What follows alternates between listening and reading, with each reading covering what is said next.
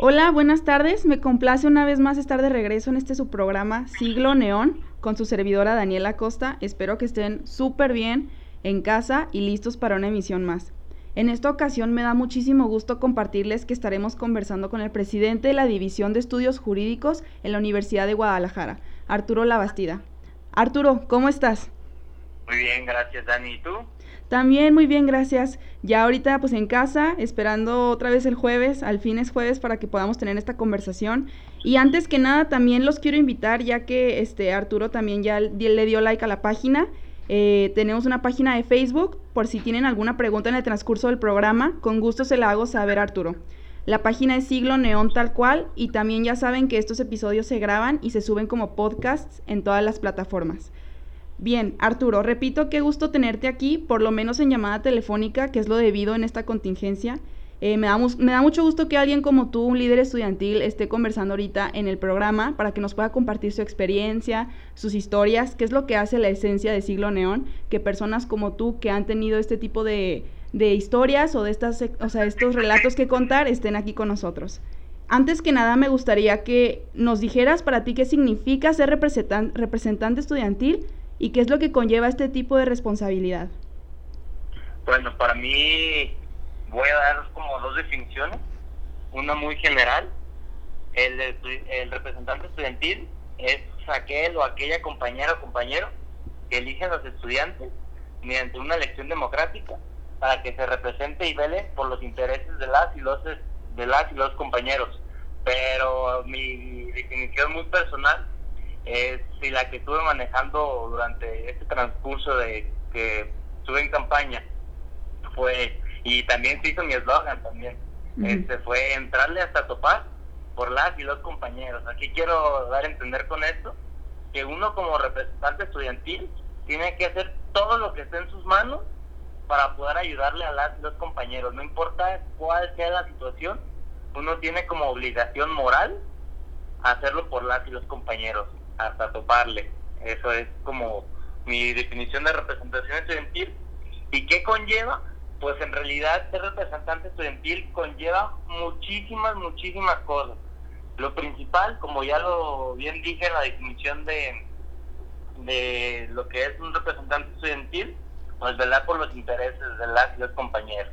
Pero también yo tengo ciertos puntos que creo que tiene que tener un representante estudiantil para ser uno bueno, pues este, el primero, ser un mediador ante las situaciones que se podrían presentar, en este caso en la División de Estudios Jurídicos, uno con su principal papel es ser mediador. Aquí quiero ir con esto, que si hay algún problema en la división, tú como representante de los compañeros y compañeras, tienes que estar, ah, obviamente, defendiendo tu gremio, que es el estudiantil, pero también tienes que entender las circunstancias que conglomora las demás partes de la universidad. En este caso, los administrativos y docentes. Por eso tiene que ser uno mediador para poder llegar a una buena ruta de darle solución a los problemas. Pero también que quede claro que uno debe ser verdugo cuando uno tiene que ser tajante. Uno de los ejemplos es cuando algún maestro o maestra o administrativo está haciendo las cosas mal, uno como representante estudiantil tiene que ser el primero o primera en levantar la voz y ahora sí que entrarle hasta donde tope hasta que se solucione el problema. Otra de las cosas que conlleva ser representante estudiantil y para mí es una de las más, más importantes que uno tiene que tener presente es que sabemos que en la comunidad estudiantil hay compañeras y compañeros que no se sienten representados por las y los representantes estudiantiles que convergen en cada uno de los espacios o escuelas. Pero aquí la pregunta es que ese casi, el casi es imposible, porque el casi nos tiene que llevar a hacernos la pregunta de que qué es lo que estamos haciendo mal o por qué nos están sintiendo verdaderamente representados y con esa respuesta que nos hagamos nosotros como estudiantes, como representantes estudiantiles, del por qué no se sienten identificados o identificadas, ver qué podemos hacer para que en verdad se sientan representados. Porque uno de los mayores logros o gustos que se puede dar uno como representante estudiantil es que en verdad a la comunidad que represente en verdad lo respalde y sienta uno que sí está haciendo las cosas bien. Por eso uno se tiene que preguntar constantemente qué es lo que le está faltando para, para mejorar. Otro de los puntos que yo creo que lo que conlleva ser representante estudiantil es que la comunidad estudiantil somos uno de los pilares más importantes de la universidad, del Estado y del país. Claro. Por eso, diario que se tenga que tomar una decisión, nos tienen que voltear a ver. Somos imprescindibles. Sea cual sea la decisión, nos tienen que voltear a ver. Somos el pilar, incluso hasta del país, los universitarios. Sí, y pues claro. esas son algunas cosas que uno como representante, representante estudiantil lo conllevan también pues generar sentidos de pertenencia, mmm, inculcar que no somos borregos, somos una comunidad crítica, pensante, pero pues a, lo largo de la transmisión nos iremos platicando de eso. Sí, claro, o sea, y como tú lo mencionas, tu rol también está en hacer esa comunidad, o sea, eso que a nosotros nos representa como estudiantes, que como tú dices, claro que tenemos un papel súper importante en lo que es eh, las decisiones que se hacen a nivel estatal, a nivel local, por el hecho de que somos los estudiantes de la Universidad de Guadalajara, o sea, la universidad de, de, la ciudad, del estado.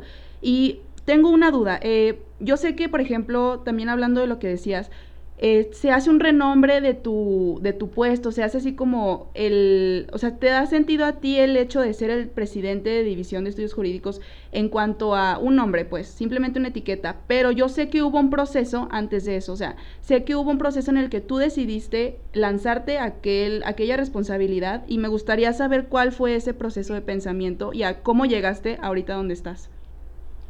Sí, mira, este, es algo muy muy complejo para mí, porque siendo así francos, yo al entrar a la universidad, yo entro en el año 2016 y pues entro con mi pensamiento de preparatoria todavía, en el cual yo digo de que, no, pues, pues vengo a estudiar nomás, nomás vengo a estudiar, no podemos hacer otra cosa.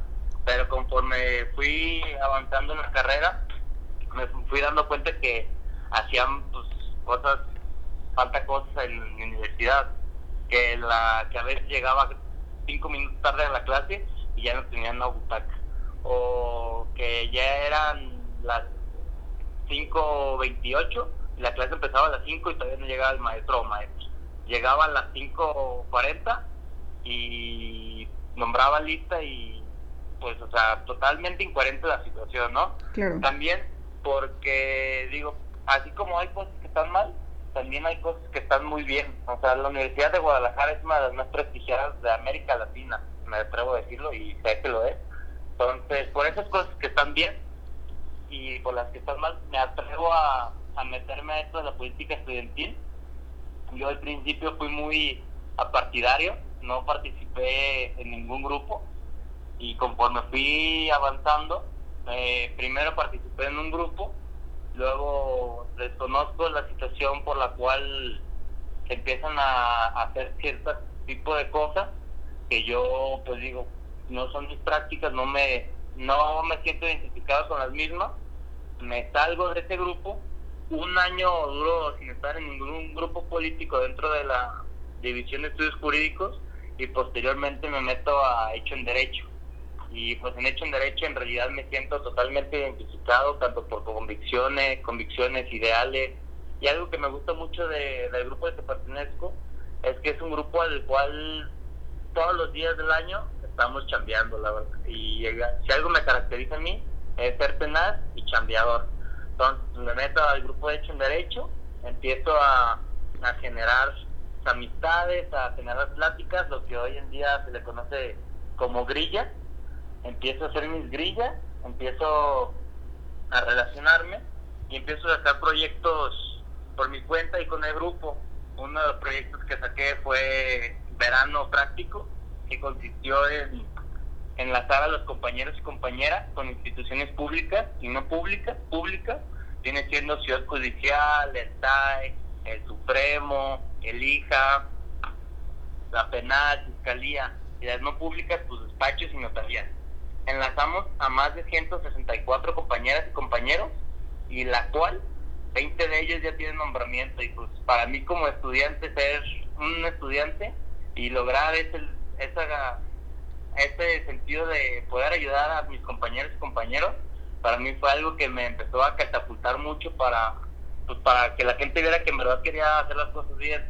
Después colocamos unos paraguas y en Pino se hicieron muchísimas cosas y un, me acuerdo muy bien, el verano pasado fue el proceso en el cual yo me decido a entrarle de lleno ya al grupo y a, hacer, a querer ser candidato. Se muestran varios factores internos del grupo y llegamos a la conclusión que pues el que debía de encaminar los esfuerzos del grupo este año debía ser yo y pues todos juntos entramos a, a toparle y a hacer bien las cosas, ¿no? Y eso es lo que nos llevó a hoy en día ser presidentes de la división de estudios jurídicos. Claro.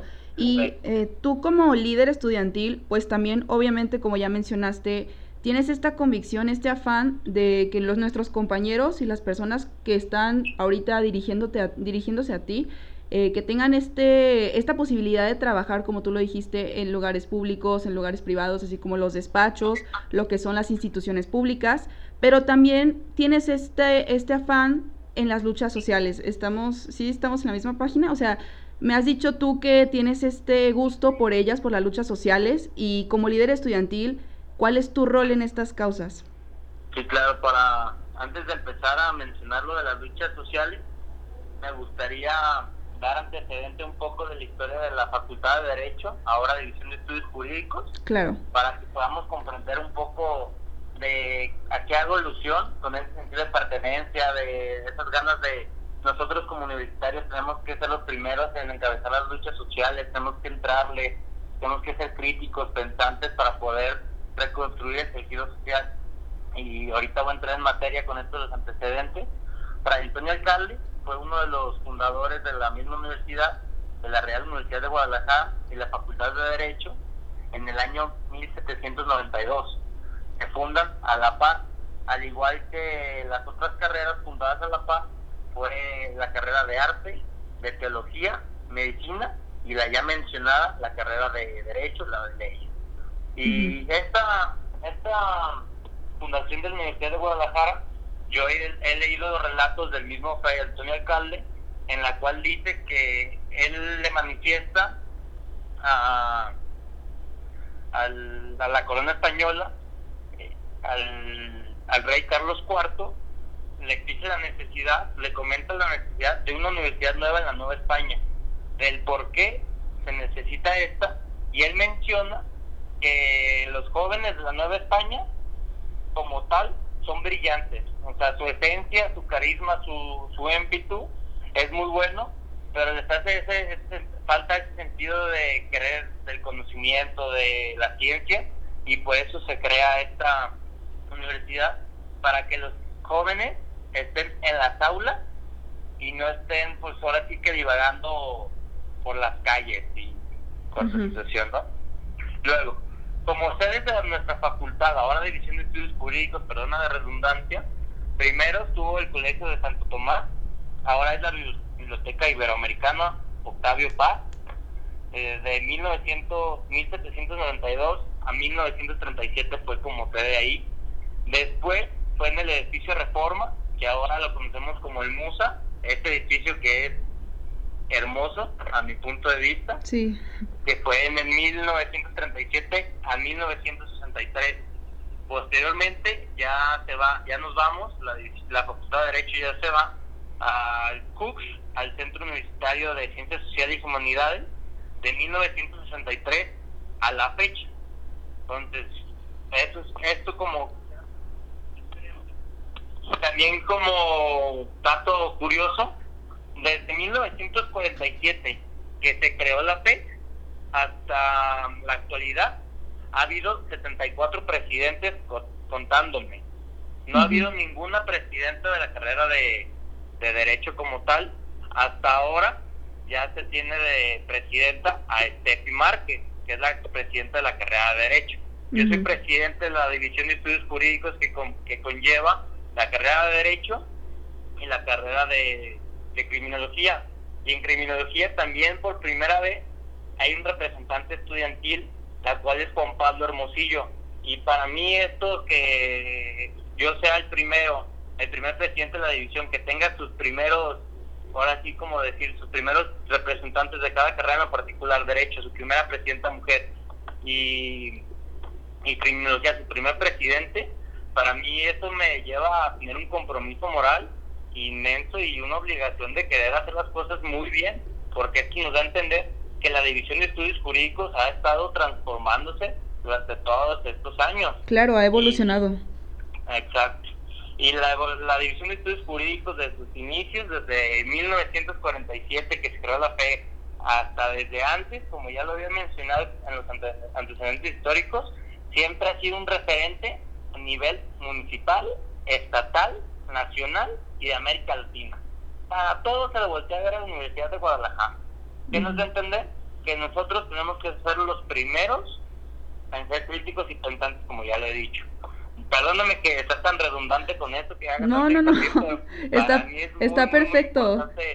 tener muy presente que debemos ser críticos y pensantes para poder tener unas buenas luchas sociales, no unas buenas causas sociales. Sí, claro, tienes razón. De hecho, pues ese tema también lo tocábamos la última vez acerca de los niños, los jóvenes que ahorita como tú dijiste, o sea, no tienen la posibilidad de estar afuera en las calles cuando deberían de tener el incentivo de regresar al aula y de tener esa posibilidad de superarse. Y esto que dices es súper interesante. También la historia no me la sabía yo así tal cual. Entonces también para que tomemos nota de cómo ha sido este proceso en la División de Estudios Jurídicos y en general de la UDG, pues es impresionante. Sí, continúa tú este, con lo que tengas que decir de la historia, lo que, lo que gustes, está perfecto, tomamos nota aquí. Mira, como antecedente ya tal cual, sí fue lo de la fundación y las sedes que hemos tenido. Y ahora sí me gustaría como hacer hincapié del por qué yo creo que de las luchas sociales, ¿no? Sí. Yo me acuerdo, yo entro a la, a la División de Estudios Jurídicos en 2016. 2016B fue mi calendario de ingreso a la universidad y a lo largo de la trayectoria hasta la fecha me han tocado varias manifestaciones y pero más, dos de las que más me acuerdo que recuerdo las tengo muy presente la primera fue en 2018 que se trató sobre la seguridad de Cooks cuando por un accidente vial este, nos arrebatan la vida de la compañera Angélica de la carrera de relaciones internacionales. A esta marcha eh, nos unen otras otras otras otras escuelas y demás, otras personas también, y salimos del Cux hacia la glorieta de, de tránsito y también hacia la Plaza de, la Liberación. O sea, ¿a qué, voy? ¿a qué voy? Que primero se hizo una manifestación hacia la glorieta de tránsito y el día siguiente se hizo la manifestación hacia la glorieta de hacia la Plaza de Liberación. Y me acuerdo muy bien de una manta que teníamos que hicimos, eh, tal cual decía así, estamos hasta la madre, estudiemos sin miedo. Y pues eso es totalmente cierto, a lo mejor las palabras un poco fuertes, pero pues hay dos sordos que hay autoridades que sí hay autoridades que no, que han tenido oídos, los oídos sordos tal cual, pues las palabras más fuertes para que se escuchen. Eso es lo que yo iba desde un inicio, que decía que un representante estudiantil debe ser mediador, pero también verdugo cuando tienen que ser atajante. Claro. Entonces, no hay que tener las manos flojitas ni la voz cuando tienen que hacer las cosas bien. Y la segunda también fue muy conmemorativa para mí. También en el año 2018, en el año 2018 fue un año de muchas marchas, ¿eh? Ahorita estaba revisando y fue de muchas marchas. Se hizo una marcha con un pliego petitorio hacia el Ayuntamiento de Guadalajara que se despide que cambien el nombre de Marcelino Barragán en las, en las avenidas de, pues, de la zona metropolitana debido a la conmemoración de la matanza de Tlatelolco para dignificar el papel de las y los estudiantes, ¿no? Eso, pues, de plano, eso fue el principal, la principal tirada de esa, de esa marcha, dignificar el papel de las y los estudiantes. Sí, y otra vez revolví, ya como aterrizando el tema del por qué las luchas sociales, nosotros los universitarios y las universitarias tenemos un compromiso moral, ético, casi, casi hasta jurídico, me atrevo a decir, nomás porque no tengo sustento jurídico del decirlo, pero una inmensa obligación al contribuirle a la sociedad lo que nos da. Gracias a ellos podemos estudiar la carrera que queremos, gracias a ellos podemos, a la sociedad en general, podemos irnos de intercambio si queremos, gracias a ellos podemos tener nuestro doctorado, nuestra maestría, todo, todo, todo, todo lo que nos brinda la Universidad de Guadalajara es gracias a la sociedad. Y como nosotros, estudiantes críticos y pensadores de una universidad pública, debemos de contribuir a la sociedad lo que nos permite. Tenemos que ser gratificantes. Sí, es el principal motivo. Sí, claro, está en nuestro papel, pues, o sea, nos toca a nosotros que hemos recibido esto, nos toca ahora devolverlo en la forma en la que la sociedad también reciba de nuestra parte. Y sabes, algo muy interesante se me hace que este eso de que tú te inspiraste también mucho en las marchas que hubo en 2018, por ejemplo. Eh, yo me acuerdo que aún yo no estaba aquí en Guadalajara, yo soy foránea, eh, pero este, yo me acuerdo de haber visto esas noticias, fíjate, o sea, así de que te hayan inspirado, estoy segura de que lo hicieron, por eso, por eso mismo que fue una noticia que recorrió el país, o sea, no solamente fue aquí local, eso yo, me, yo recuerdo haberlo visto, o sea, hace dos años, pero allá en mi ciudad de Torreón, o sea, aquí no, pero me impresiona mucho, me impresiona mucho, yo sé que cosas así a veces, o sea, algunas, algunos eventos, algunas situaciones, te hacen a ti reaccionar y saber que tienes que encontrar tu papel en esa parte de la sociedad, en la que está enojada, en la que está buscando una solución a los problemas sociales. Y se me hace muy, muy padre que tengas este, esta opinión acerca de ello, todavía contándonos lo de las marchas. Y, este, y como dices, claro, nos toca a nosotros ese papel. Y eh, bueno, también quería hacer esa pausa para decir que si alguien tiene una duda hasta ahorita, pueden mandarlas al inbox de Facebook de la página Siglo Neón. Igual de lo que ha comentado Arturo, de cualquier pregunta que tengan, la vamos a recibir y yo se la hago saber. Igual, mira, yo tenía una duda también personal. Eh, ¿Qué te inspira ahora? O sea, ahora en tu, en tu carrera profesional, ¿cuál es tu meta? O sea, ya, yo sé que con estas experiencias que estás recabando vas a llegar a cierto lugar al que tú ya tienes previsto llegar, o sea, tú tienes, yo, yo pienso que tú tienes esa meta y estas experiencias yo sé que te sirven para conocer lo que es un trabajo arduo y también dedicado. ¿Cuál sería esa inspiración ahorita y esa meta que tú tienes? Bueno, como tal, yo creo que un ser humano tiene a lo largo de su vida, va cambiando conforme va creciendo, su, su pensamiento va trascendiendo y demás, su pensamiento, pero las metas van cambiando y van trascendiendo, como bien lo dije. Yo al principio, yo me acuerdo que de chiquito quería ser bombero, luego quería ser policía, luego jugador de fútbol, ¿no? el típico niño Luego me, acuerdo que quería tener un viñedo y caballos y montar a caballos todo el día y así, pero me metí, ya que estuve en secundaria y a inicios de prepa, pues me acuerdo de mis clases de civil, ¿no? Civil y ética, y era muy bueno. Me acuerdo que no estudiaba para el examen y sacaba mis dieces. Y dije, no, pues las ciencias sociales como que me llaman. Y ya me fui metiendo más al tema, me fui metiendo más al tema mi papá es abogado, también egresado de la Universidad de Guadalajara y me fui involucrando más en su oficina, fui yendo a su oficina, fui, pues como empieza todo un niño a querer aprender todo sus pininos.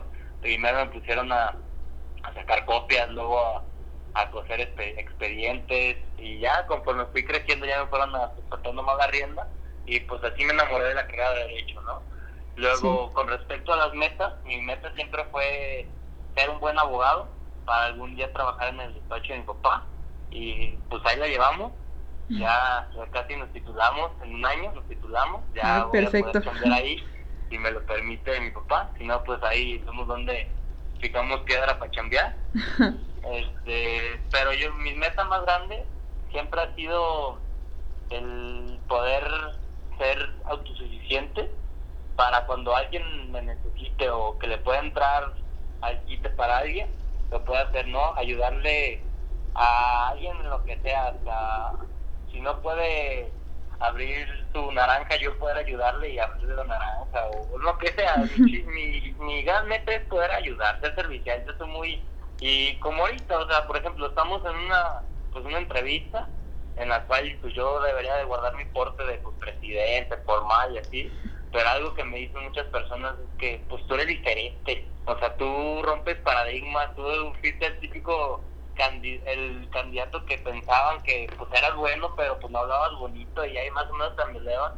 Y pues yo, y pues es cierto, ¿sabes? Mi fuerte no es hablar y ahorita se está notando. Pero lo que sí es muy fuerte es las ganas de, de echarle ganas y de ayudar a las personas. Y uno de mis grandes sueños y metas es algún día, yo sé que podría ser difícil, pero es una de mis metas, ser presidente de México o algún un funcionario importante o tener algún rol en la sociedad que pueda ayudar mucho a las personas. Eso me, me gusta mucho, ¿no? Como que ayudar a las personas me, me llena a mí. Sí, sí, claro, qué increíble. Y sabes, no sé si a ti te pasó, pero eh, no sé, siento que una persona que estudia alguna carrera de ciencias sociales ya sabe que va a estudiar eso desde una edad muy corta. O sea, no exactamente derecho, por ejemplo, pero sabe que va a estudiar ciencias sociales, algo relacionado a ello. Siento yo que eso le pasa a mucha gente, me han comentado que siempre están como indagando en, ese, en esa área, pero no saben exactamente qué es lo que van a hacer, pero ya lo tienen dentro de sí mismos. No sé si eso te pasó también a ti, como lo que dices que este, esa cuestión de ayudar a los demás siempre ha estado inherente a ti. Entonces siento yo que a muchos nos pasa, no sé si a ti también te pasó. Sí, de hecho sí, este, pues desde primaria me acuerdo que, que yo era el niño gordito alto, que le mandaban doble sándwich porque pues no nada con uno. Y me acuerdo que no faltaba mi compañero o compañera que a veces le, se le olvidaba, ¿no? Lo típico de la primaria. Y pues yo decía, pues te doy la mitad de mi segundo sándwich. Pero pues le daba, ¿sabes? Sí, no todo, pero la verdad. sí, desde chiquito te, te la necesidad y también, pues, yo diario conviví con mi papá, conviví mucho con mi papá y siempre estuve escuchando cosas de abogados y que la apelación, que mete la demanda, que pasa, que ya va a fenecer el término y puras terminologías jurídicas, ¿no? Y desde ahí me fui como que metiendo el chip y sí, desde chiquito, como te digo, desde secundaria ya, ya, ya me decidí, pero la, la, la visión desde primaria ya tenía la visión de estudiar derecho. Sí, claro, uno ya nace con ese, yo siento con esa, ese, esa necesidad, esa que va a tener toda su vida, siento que ya nace con ella. Y sabes, también he escuchado que hablas mucho de tu papá como ejemplo, por o sea, por ejemplo de, de lo que ahora haces y de lo que te gusta, pero no hay, no sé, mi pregunta es, ¿no hay otra persona en cuestión, no sé, de la historia o algún maestro que conozcas que te haya inspirado también a meterte a, este a esto que es la representación estudiantil o lo que es por lo que tienes de sueño como ser algún día presidente de México o algo así, algún personaje histórico o personaje en vida real que conozcas que te haya inspirado a ello? Pues como tal muchísimos maestros y más ahora que ya estoy en la estoy en la división, este a lo largo de la carrera he convivido con muchos maestros que son demasiado buenos en, la, en el tema jurídico, tanto en la formación jurídica como cívica, ética y moral. La universidad tiene estos grandes maestros que conviven con nosotros día con día. Eh, podría dar muchos ejemplos, pero la verdad sería discriminar porque no podría decir todos y pues no me quiero quedar corto al no mencionarlo pero me acuerdo muy bien de este, a esto que mencionas que alguien como que me incentivó, como que me picó el, botón de, el botón rojo que te prende el sentido. Fue en secundaria precisamente, fue un convivio ahí en el salón en el cual pues llevaron pastel para el cumpleañero y pues nosotros en la vagante pues agarramos el pastel y nos lo aventamos entre las compañeras y los compañeros y pues nos iban a a suspender toda una semana y me acuerdo que era semana de exámenes parciales. Y pues entonces dije, no, pues donde le llegue a mi papá con esta noticia, pues me voy a ir en feria, me va a sacar el pasazo, o me va a regañar feo, pues como, pues como niño chiquito, ¿no? Bien Entonces, pues me paré y le dije al maestro, no, maestro, pues fíjese que así, pues ya de chiquito, pues fíjese que no, no se me hace justo, ¿qué le parece si mejor limpiamos y la canción? No, pues no, ya es una decisión que ya tomé yo y pues como buen rebelde, como como buen buena persona que no está, que no se queda en paz cuando le dicen que no, me fui con el con el director de la primaria y me fui de la secundaria. Me fui y le dije pues director fíjese que pasó esto pero en el receso pues ya limpiamos el, el salón entonces pues el director fue y me dijo no pues está bien la bastida se les quita la, la sanción pero van a tener 10 puntos menos en sus exámenes. Y pues a partir de esa negociación, esa conciliación que me aventé con el director, pues mis compañeros pues ya me decían, pues gracias, gracias, y no nos quitaron, nos, nos, evitaron la suspensión de los exámenes. Y, y así al transcurrido de que he tenido de mi vida hasta la actualidad, pues diario ha sido como que esos esas luchas internas y externas que he tenido para salvaguardar y poder defender los derechos o poder garantizar un poco más de lo que se nos está dando y por eso ha sido así pues. Ajá sí lo que decíamos que esa eso ya está inherente no o sea dentro de uno desde muy chico como mencionas. Y wow lo quedaríamos todos por tener un compañero como tú en esas épocas en las que nos regañaban por cualquier cosa.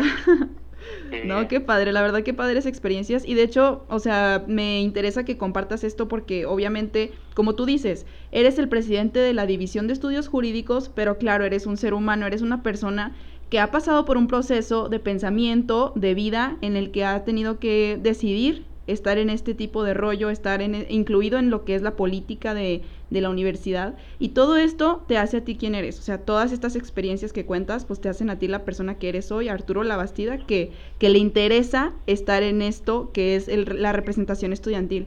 Y también quería este, indagar en el tema sobre, bueno, mencionamos hace rato que hablaríamos del tema del COVID, porque obviamente las actividades dentro de la universidad y todo en realidad de manera externa, pues se han frenado.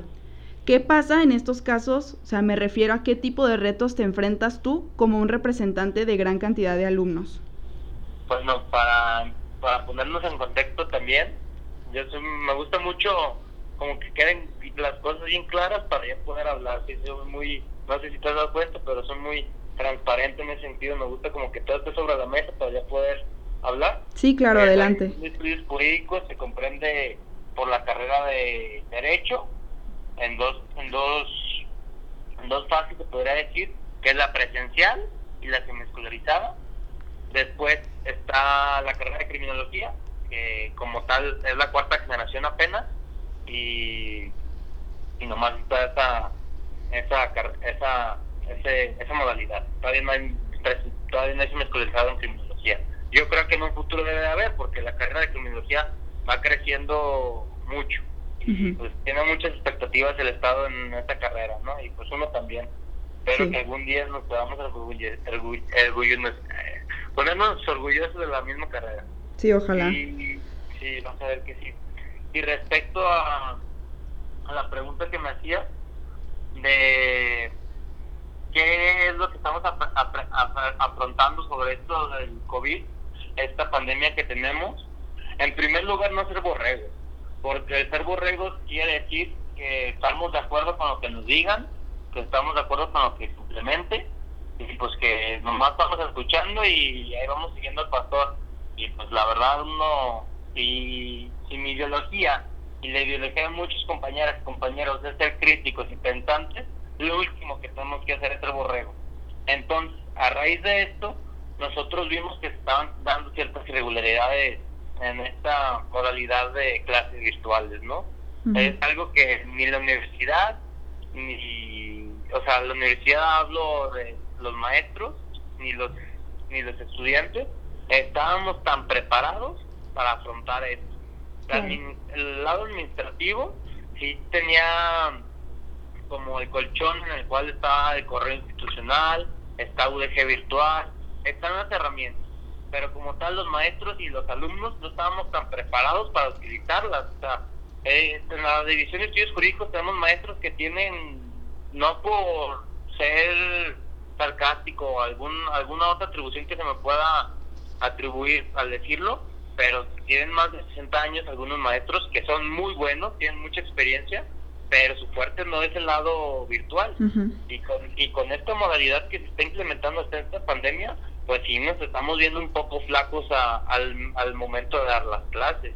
Entonces uno lo que propone hace, hace una semana, junto con los consejeros, junto con el presidente de, de semiscolarizados, Daniel Ábalos, la presidenta de, de carrera, Steffi Márquez, este Juan Pablo Hermosillo, y los consejeros, con, con el Consejo Naranja, se presentó una iniciativa llamada MAPE, ¿En qué, consiste, ¿En qué consiste esta iniciativa? En que las calificaciones la numérica sea de 80 a 100, el 80 equiparando a un 60. ¿Por qué? Porque el desempeño que pueda tener uno como estudiante durante esta pandemia y un docente durante esta pandemia también no es el mismo, o sea, no estamos acostumbrados a, estar seis horas o cinco horas sentados viendo un video haciendo lecturas nomás, estamos muy acostumbrados al tema mm, presencial, al estar escuchando al maestro, al ver a las compañeras exponer, al uno exponer y todo eso.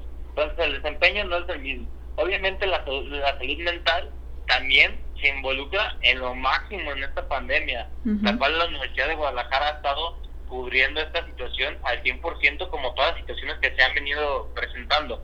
Por eso proponemos esto, porque las circunstancias no son las mismas y no creemos justo que se evalúe de la misma forma, porque simplemente no es la misma forma. Entonces, la primera propuesta fue que de 80 a 100, la numeralia, 80 como mínimo de calificación. Y en el supuesto de reprobar, solicitamos que se le ponga no acreditado o acreditado. Y que en el, en el en este supuesto que reprobó, que se va a poner no acreditado, que en un futuro pueda volver a cursar la materia y una vez acreditada, ya se le ponga la numeralia conforme corresponda, porque ya estaríamos en una en unas clases de manera, como podría decir, normal. Eso es lo que, una de las cosas que nosotros no estamos conformes con esta, no conformes, sino que no estamos quedándonos callados, y estamos como manifestando nuestras inquietudes y demás, la cual el centro universitario, tanto las autoridades, la división como el centro, han estado muy, muy atentas a nosotros, nos han estado recibiendo las peticiones, hemos estado en constantes diálogos y siempre velando por, por lo mejor para la comunidad universitaria, ¿no? Que la comunidad universitaria comprende pues varios sectores, el administrativo, el académico y el estudiantil. Este, y pues así, ¿no? Ser, no ser borregos, estar en constante diálogo para ver qué se puede hacer y qué no se puede hacer. Y también hemos implementado varias situaciones, por ejemplo, este reporte sobre materias que a lo mejor por ciertas situaciones no se han estado llevando a cabo. Nosotros llevamos una recopilación de todos los reportes que nos hacen, nos hacen las y los compañeros y aquí nosotros los recabamos y los presentamos ante cada jefe de departamento para tener una mejor una mejor solución, ¿no? Más eficaz y más rápida. Así son una de las cosas que hemos tomado ante esta contingencia. También tuvimos el, la, la oportunidad de que cada jefe de departamento nos brindara este el, el catálogo de todos los maestros, el, la, la, agenda que tengan los contactos y así los compañeros y compañeras que no se han podido contactar con sus maestros, así nosotros les pasamos el, el contacto y somos el vínculo facilitador para que puedan llevar a cabo sus materias. En fin, no son muchísimas cosas que hemos hecho para poder mediar esta situación y que sea mejor para todos, ¿no? Claro, y como mencionabas, pues ser el mediador, pero también el que tiene que entrar con todo para que se hagan bien las cosas. Por ejemplo, en este caso, que si es un caso extraordinario en el que pues tú tuviste que entrar con todo tu equipo para que las clases se llevaran bien a cabo, como tú dices, o sea, hacer el vínculo, eso es muy interesante y muy padre ser el vínculo entre los maestros y los estudiantes, lo que es ya los de arriba, por ejemplo, por, o sea, los de arriba me refiero a que ellos son los que están poniendo las calificaciones ahorita, son los que están teniendo el control sobre estas cosas, y los de abajo, por cierto modo, podremos ser los estudiantes que estamos ahorita en cuestión de la incertidumbre, de a ver qué va a pasar con nuestras calificaciones, los semestres, las personas que ya están a punto de graduarse, que necesitan esa certidumbre que ustedes los están, les están brindando. Eso se me hace increíble de su parte, eh, o sea, que tú tengas esa, esa convicción también de obviamente es tu puesto y es tu rol el, el hacer ese vínculo, se me hace increíble. Pero también, este, ¿no han planeado algo, por ejemplo, tú o tú has pensado algo acerca de lo que va a pasar después en los siguientes semestres? Ahora que ya ocurrió esto de la pandemia, cuando regresemos a una nueva realidad, eh, no sé, ¿has pensado algo acerca de lo que ustedes van a hacer o lo que vas a hacer tú como presidente? Pues lo que vamos a hacer, yo creo que lo principal es seguir chambeando, ¿no? Hasta en pandemia chambeamos y pues ya con la, manera presencial pues vamos a chambear hasta doble con más gusto. Este, Pero lo que yo tengo, lo que tenemos bien identificado en el grupo es que con esta, esta situación que estamos pasando todas y todas, se van a venir, pues, obviamente, ciertas situaciones, tanto administrativas como académicas. Administrativas podrían ser desde certificar un CARDEX hasta entregar un título de, de la carrera, ¿no? Que ya egresaron. O sea, todos esos trámites ahorita están bien afectados. Claro, ya la universidad tiene su, el centro universitario ya tiene sus medidas, ya tienen sus correos para darle seguimiento a los trámites y todo, y todo eso. Pero de todos modos, las medidas que están tomando no son igual de eficaces que si fuera de manera presencial. Lo primero que tenemos que tener en la óptica es eso, no, nada es igual, nada, nada, nada es igual. Y lo segundo, lo académico que se podrá decir, es que al hecho de que algunas clases no se podrían estar, no se estén dando, muy pocas, la verdad no atrevo a decir que una o dos no se están dando, sino que pues la, la minoría de las clases no se están dando, se podría decir, este, esas clases que no se están no tienen la posibilidad para seguir, este, van a tener rezago. Si es que se les pone la, la acreditación reprobatoria, que no creo, por los nuevos dictámenes que acaba de sacar la universidad. Pero el rezago de la división es un problema que se tiene año tras año. Y para esto, lo que nosotros estamos proponiendo, estamos haciendo un sondeo entre las y los compañeros para para para así recabar la información y nosotros antes de que empiece el verano entregárselo a los jefes de departamento para que ellos puedan hacer una planeación que corresponda o que cumpla las necesidades del estudiantado. Que en verdad, si hay 100 personas que quieren mercantil 3, que no ofrezcan dos cursos de mercantil 3 con capacidad de 35 personas, ahí estarían sobrando alrededor de 25 personas, ¿sabes? O 20 personas. Entonces, lo que nosotros tenemos es recabar toda la información de las compañeras y compañeros para que cuando, ahora sí que cuando podamos em, empezar de manera presencial, ya esté todo listo y todo como reloj. Muy bien, los engranajes estén corriendo como deben de correr, incluso subsanar ciertos errores que se han tenido. Es por eso que pues nosotros estamos aprovechando, pues, no, está mal que diga aprovechar, pero pues sí, este, aprovechando esta situación para poder planificar, por ejemplo, los programas de estudio y todo eso, para que sean de acorde a las necesidades. Claro, que los jefes de departamento diario lo hacen bien, pero pues nunca está de más una ayuda, ¿no? Sí, claro. Y mira, ahora que mencionamos esto de la pandemia, eh, estoy segura que has, has tenido que enfrentar varias situaciones que no sabías que podían presentarse. ¿Qué es lo más pesado, lo más difícil que has tenido que, que aprender en lo que has ahorita estado en tu rol de la política ahí en la universidad? Eh, ¿Qué es lo más difícil que has tenido que enfrentar? O sea, lo que has tenido que ver y decir, esto, las cosas las, las aprendí gracias a esto. Uy, este... Ay, la verdad es que son muchas. Desde cómo utilizar la cámara de mi computadora de escritorio que no sabía, que sería sincero, no sabía, hasta, hasta incluso yo dar una clase, ¿sabes? Hasta incluso yo a unas compañeras de, de primer semestre me dijo, no, y es que la verdad no le entiendo casi nada de derecho romano. No, pues a ver, y saqué mis apuntes y pues ahí medio se los pasé con la letra fea que tengo, pero se los pasé y ahí me estuve poniendo. Y también saber cómo convivir y dialogar con la populación. Si te has dado cuenta ahorita en la transcurso de la plática, pues yo soy muy muy recio, muy de decir las cosas así como las siento. Y pues si me dicen de que, oye, pues está bien que estás honesto, pero pues tienes que ser más institucional, tienes que presentar oficios, no nomás para la palabra y así. Y pues conforme a eso me he como ido, he aprendido a ser más institucional, ¿no? A ser más, más formal, se podría decir.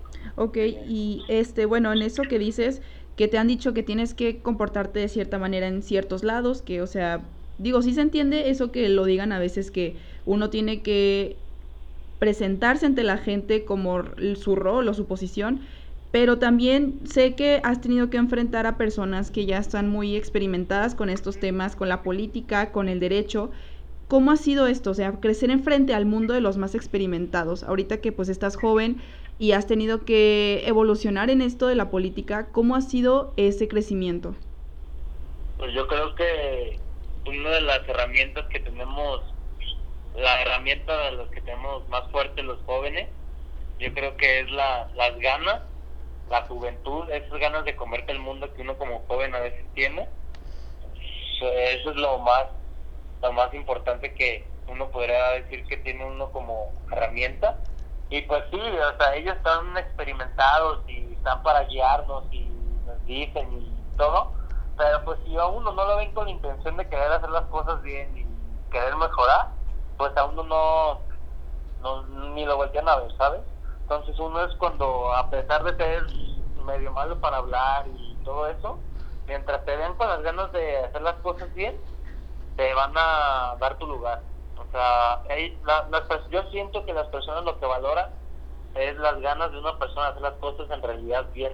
Porque ¿qué me sirve a mí, o de qué me hubiera servido a mí hablar muy bonito en, en campaña si las personas supieran que en realidad no son mis intenciones, pero como saben cuáles son mis intenciones y como saben qué es lo que en verdad quiero y que soy transparente, por eso se me dan mi lugar, por eso tengo cierto cierta cierto lugar en los meses de, la división para ver si se puede solucionar ciertas cosas y todo eso. Son las ganas de hacer las cosas bien, no tanto las formas, sino las ganas. Yo creo que es mi principal herramienta y la de los jóvenes. Sí, la verdad me gusta mucho eso que dices de las ganas. Lo has dicho varias veces en la plática y se me hace muy padre que ese sea como tu principal, o sea, tu, tu camino principal, las ganas. O sea, tener ganas de hacer las cosas y por eso mismo conseguir lo que tienes ahorita y conseguir lo que son las personas, o sea, tú que eres presidente, tener también ese lugar que tú mereces, como tú lo dices. Y también te iba a comentar, eh, ahorita si quieres, compartes al final tus redes sociales en una de tus fotos de campaña vi que tienes firme a mis ideales como tu, como más o menos un eslogan. ¿Eso de dónde viene o cómo es que esto, esto lo tú pusiste tú tan fuerte en, tus, en tu campaña y en tus redes sociales? Sí, mira, eso de firmes ideales es lo que te he venido platicando durante esta, esta plática, que ya casi concluimos que es muy poco el tiempo, pero está padre.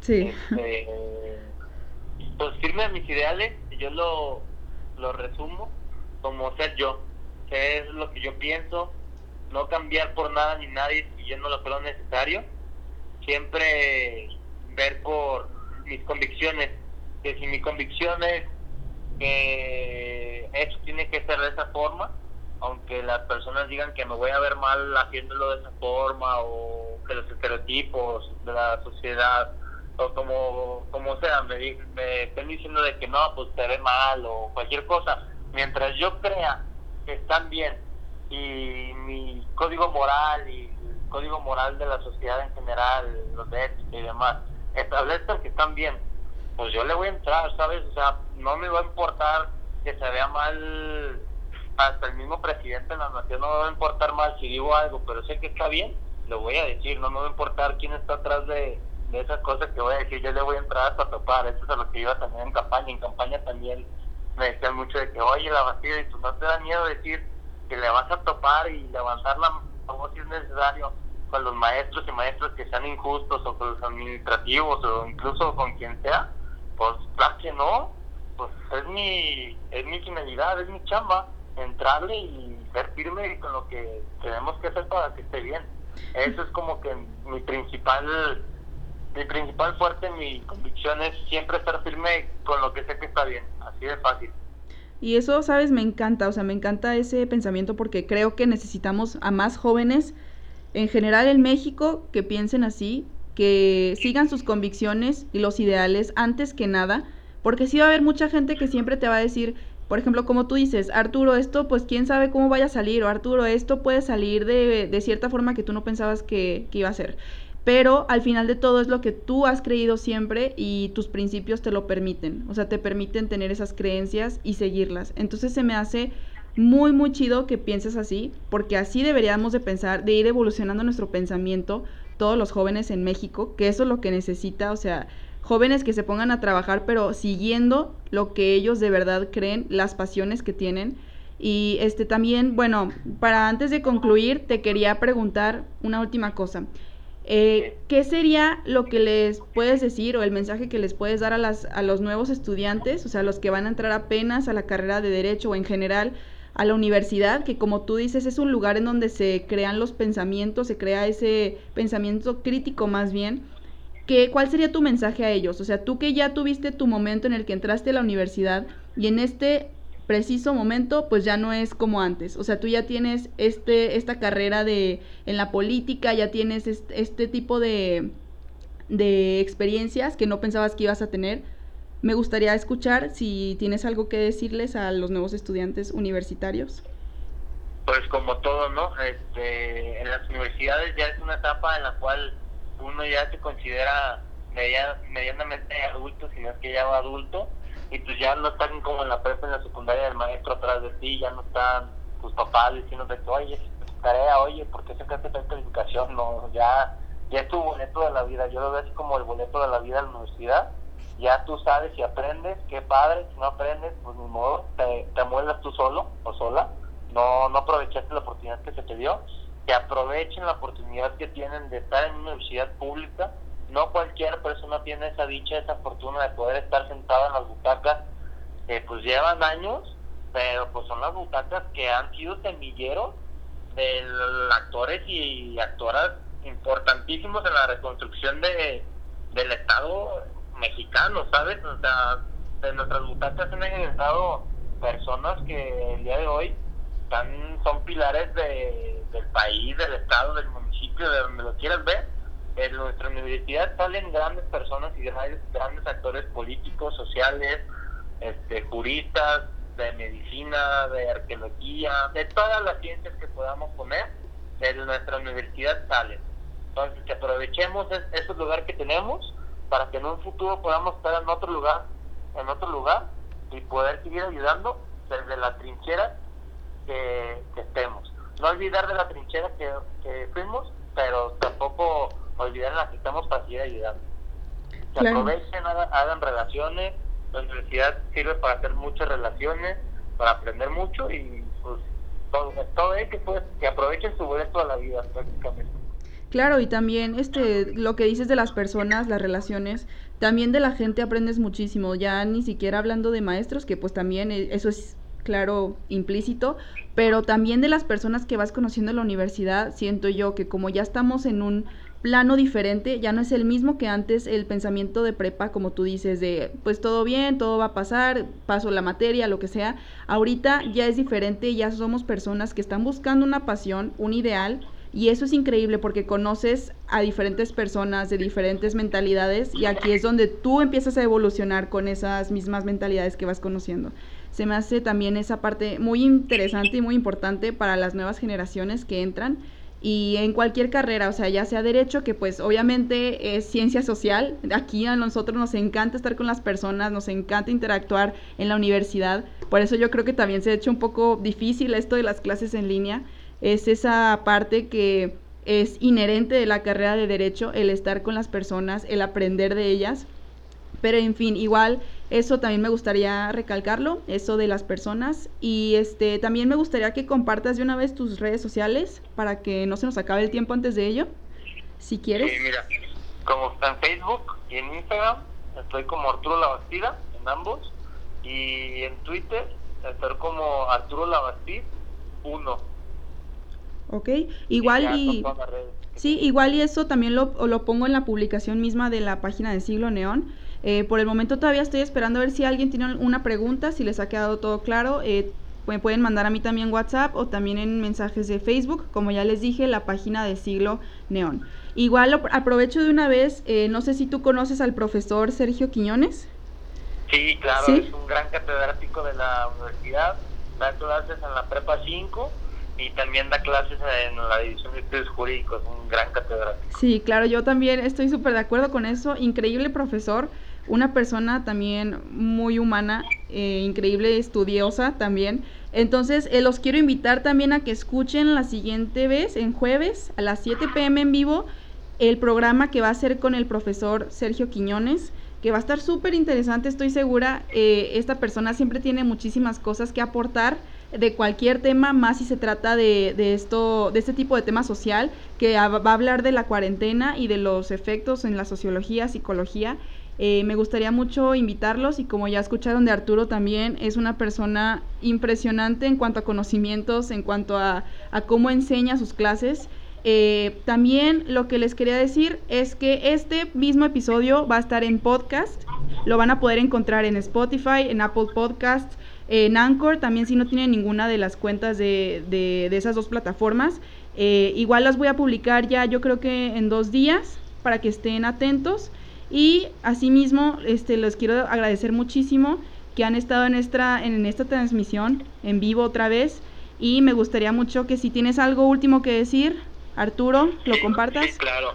Este, pues a mí me gustaría cerrar como conclusión y como resumen de esta plática que las y los universitarios somos el pilar del Estado, del país y nosotros, ya lo que tengan que tomar una decisión, nos tienen que voltear a ver porque somos imprescindibles.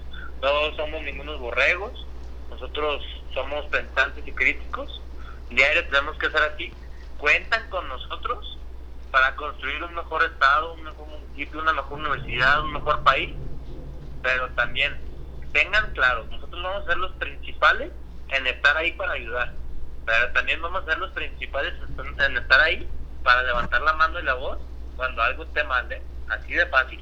Sí, claro, qué increíble ese último mensaje, la conclusión. Y antes, ahora sí me llegó una pregunta, por si ah, tenemos un ratito nada más para responderla algo rápido. Eh, pregunta de Juan Carlos, un amigo. ¿Crees que México tenga salvación a través de la juventud? ¿Mande? ¿Tú crees, como Arturo Labastida, como presidente de División de Estudios Jurídicos, que México tenga salvación a través de la juventud? En la totalidad. Muchas de las frases de los políticos, y las personas ya mayores, y las personas en general, los jóvenes son el futuro. Pues, perdónenme que se los diga, pero los jóvenes somos el presente. Y así es fácil, somos el presente, pero también tenemos que ser responsables con ese presente y con eso con esa expectativa que se nos tiene a nosotros los jóvenes de cumplir con esas expectativas y prepararnos para lograr hacer el presente y el futuro aquí, pero nosotros somos el presente y claro que se puede hacer mientras todos cambiemos y nos preparemos y tengamos buenas intenciones, esto va a cambiar.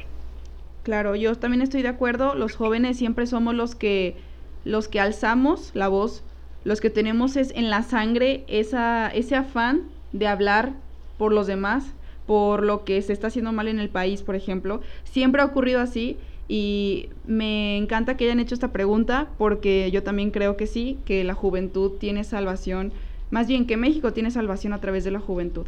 Entonces, eh, muchísimas gracias Arturo por estar hoy con nosotros, de verdad, qué honor, qué padre que hayas estado aquí porque este, de eso se trata Siglo Neón, de compartir experiencias, historias de personas que han tenido este tipo de vivencias como tú y qué mejor que son, o sea, personas jóvenes como tú, o sea, que han tenido este tipo de, de historias que contar para los demás. Puede que mucha gente no haya escuchado a alguien, un líder estudiantil que haya vivido todas estas cosas o que tenga algo que decir acerca de México, de la universidad, una de las más importantes de, de lo que es Latinoamérica. Y muchísimas gracias por estar aquí, de verdad. Muchas gracias a ti, Dani, y cualquier cosa, pues estamos a la orden. Y a mí sí me gustaría como ahorita decir una frase que se me vino a la mente. Claro. Que un buen Estado es aquel que le brinda las condiciones a sus jóvenes para construir un buen futuro. Pero una excelente sociedad es aquella que levanta la, la voz cuando el Estado no le está brindando las condiciones. Excelente, qué buena forma de cerrar. De verdad, muchísimas gracias y nos vemos la siguiente vez aquí en Siglo Neón en vivo a las, eh, a las 7 de la tarde el siguiente jueves con el profesor Sergio Quiñones. Un saludo a todos y que estén bien en casa. Gracias, Dani, que estés bien, bye. Hasta luego.